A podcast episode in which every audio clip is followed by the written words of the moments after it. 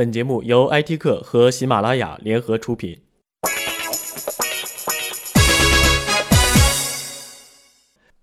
贾跃亭在微博上说：“Apple TV 比乐视落后一个时代，暗指 Apple TV 的遥控器抄袭乐视的超级遥控器。”下面的评论几乎一边倒的在骂贾跃亭。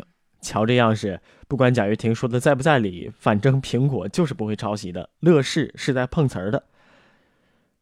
是不是碰瓷儿？那得看事实。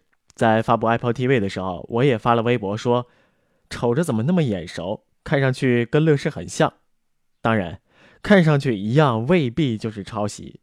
滴滴出行的新 logo 就跟印度牙科撞衫了，这样的巧合也不是不可能。单从长相的角度来说，我愿意相信苹果没抄袭。但贾跃亭说的也有道理。这些年，苹果没少被指责抄袭，新发布的 Pad Pro 也被指责抄袭 Surface，换个 logo 都快分不清谁是谁了。具体有没有抄袭或者有没有借鉴，这个只有苹果知道。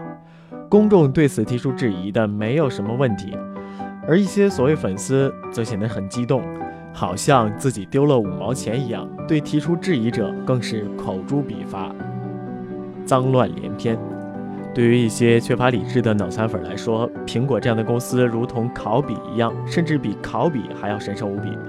只要对苹果提出质疑，往往就是群起而灭之，哪怕灭不了，也要用口水淹死。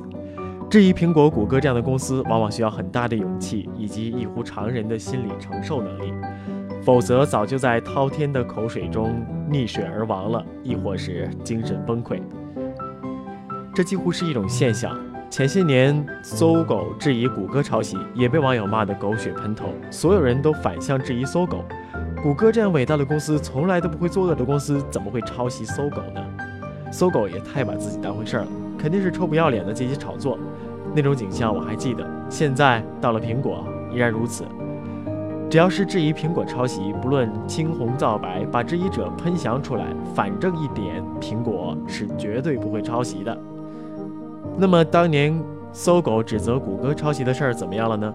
剧情的反转还是比较快的，谷歌承认盗用了搜狗字库，然后那帮骂搜狗炒作的粉丝呢，当做没有发生一样，该怎么样怎么样。当然了，苹果不会像谷歌那样老老实实的承认抄袭，剧情也就不会出现反转。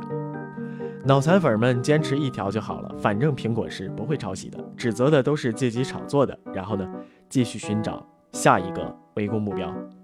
不得不承认，苹果是一家伟大的公司。我也是一个忠实的用户，从 iPhone 到 iPad，从 iPad 到 MacBook，我的工作和生活已经离不开苹果。但是，一家伟大的公司并不代表着它永远伟光正，也并不意味着它十全十美。我们不得不承认一点。苹果的很多创新借鉴了一些小创业团队的创意，也从 App Store 赶走过一些开发者，从而用自己的服务进行替代。这个世界的公司、国家没有哪个是完美的，任何一个公司的成长，任何一个公司的创新，都是踩着别人的尸骨走过来的，都有从别人手里抢创意的先例。没有哪家公司的创新是完全依赖于企业本身。苹果也会抄袭，谷歌也会作恶，任何一个公司都会存在，这是一个不可否认的客观事实。那些维护苹果尊严的人，那些所谓苹果忠诚的粉丝，恰恰会成为苹果的掘墓人，而那些指责苹果抄袭的人，才是推动苹果的前进力量。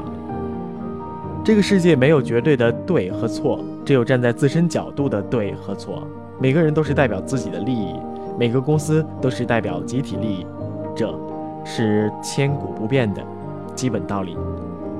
IT 评论由 IT 客撰稿，铁男君播音制作。更多精彩内容，敬请下载关注喜马拉雅手机客户端。